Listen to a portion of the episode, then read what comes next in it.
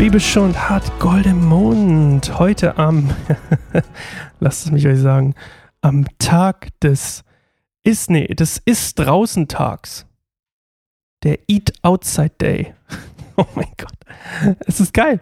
Äh, kuriose-feiertage.de kann ich euch nur empfehlen. Ist total geil. Ist draußen Tag. Ja, weiß Bescheid. Wir lesen heute Josef deutet die Träume der Kämmerer. Das ist ein cooles, äh, coole, coole, ähm, cooles Kapitel.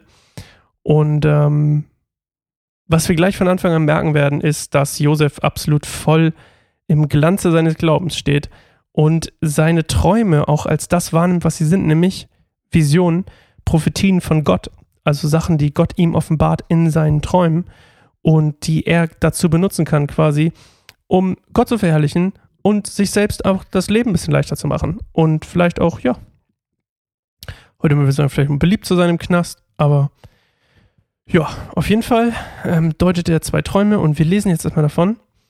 Äh, das ist 1. Mose 40, 1 bis 32. So. Einige Zeit später ließen sich der oberste Mundschenk und der oberste Bäcker etwas zu Schulden kommen. Ihr Herr, der Pharao, wurde sehr zornig auf sie und ließ sie in das Gefängnis werfen, dem der Oberbefehlshaber der königlichen Leibwache vorstand und dem auch Josef gefangen war. Der Oberbefehlshaber der königlichen Leibwache gab Josef den Auftrag, sich um sie zu kümmern. Eines Nachts hatte der Mundscheck und der Bäcker einen Traum. Und beide Träume hatten eine besondere Bedeutung. Am nächsten Morgen fiel Josef der niedergeschlagene, Gesicht, der niedergeschlagene Gesichtsausdruck der beiden auf. Warum seid ihr heute so niedergeschlagen? fragte er. Sie antworteten, wir hatten beide letzte Nacht einen Traum, aber es gibt niemanden hier, der uns sagen könnte, was unsere Träume bedeuten. Nur Gott kann Träume deuten, entgegnete Josef. Erzählt mir, was ihr geträumt habt. Der oberste Mundschenk erzählte seinen Traum zuerst.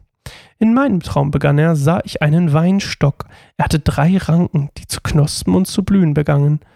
Und schon bald hing der ganze Stock voll reifer Trauben. In meiner Hand hielt ich den Weinbecher des Pharaos. Ich nahm die Trauben und presste den Saft hinein, dann reichte ich den Becher dem Pharao. Ich sage dir, was der Traum bedeutet, entgegnete Josef.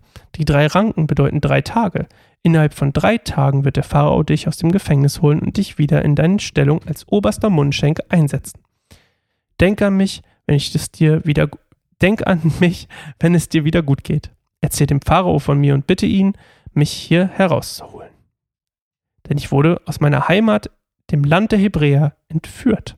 Und jetzt sitze ich hier im Gefängnis, obwohl ich nichts Unrechtes getan habe. Als der oberste Bäcker sah, dass der Traum des Mundschenks eine so gute Bedeutung hatte, erzählte auch er Josef seinen Traum. In meinem Traum, sagte er, trug ich drei Körbe mit Gepäck auf dem Kopf. Im obersten Korb waren alle möglichen Backwaren für den Pharao. Da kamen Vögel und fraßen den Korb leer. Ich sage dir, was das bedeutet, meinte Josef. Die drei Körbe bedeuten drei Tage. In drei Tagen wird der Pharao dich aus dem Gefängnis holen und dich hängen lassen. Dann werden die Vögel kommen und dein Fleisch fressen. Okay, geil. Drei Tage später hatte der Pharao Geburtstag. Er gab ein Festmahl für seinen ganzen Hofstab und ließ den obersten Mundschenk und den obersten Bäcker aus dem Gefängnis holen. Den obersten Mundschenk setzte er wieder in sein früheres Amt ein. Den Bäcker jedoch ließ er aufhängen, ganz so, wie Josef es vorausgesagt hatte. Der Mundschenk dachte nicht mehr an Josef, sondern vergaß ihn. Ja, was soll man da noch sagen? Der Mundschenk, das ist die Message dahinter. Der Mundschenk vergisst ihn, aber nicht Gott. Und das werden wir noch erfahren. Denn es zeigt wieder, ja, man kann die Menschen um etwas bitten, man kann ihnen auch was Gutes tun, aber man sollte sich nicht auf sie verlassen in erster Linie, sondern auf das, was Gott für einen parat hält. Und ähm, Josef probiert hier definitiv, würde ich sagen, ähm, so ein bisschen mit seinem, mit seiner Bitte, ähm, seine Freilassung, die er wahrscheinlich schon erwartet äh, durch Gottes Hand, vielleicht so ein bisschen in die eigene Hände zu nehmen und zu sagen, hey Mensch, du könntest du mich nicht rausholen, aber ja, der Typ vergisst's, also am Ende muss es doch wieder Gott machen. Aber das ändert nichts an Josefs Glauben. Er ist trotzdem immer noch voll im Saft, könnte man sagen.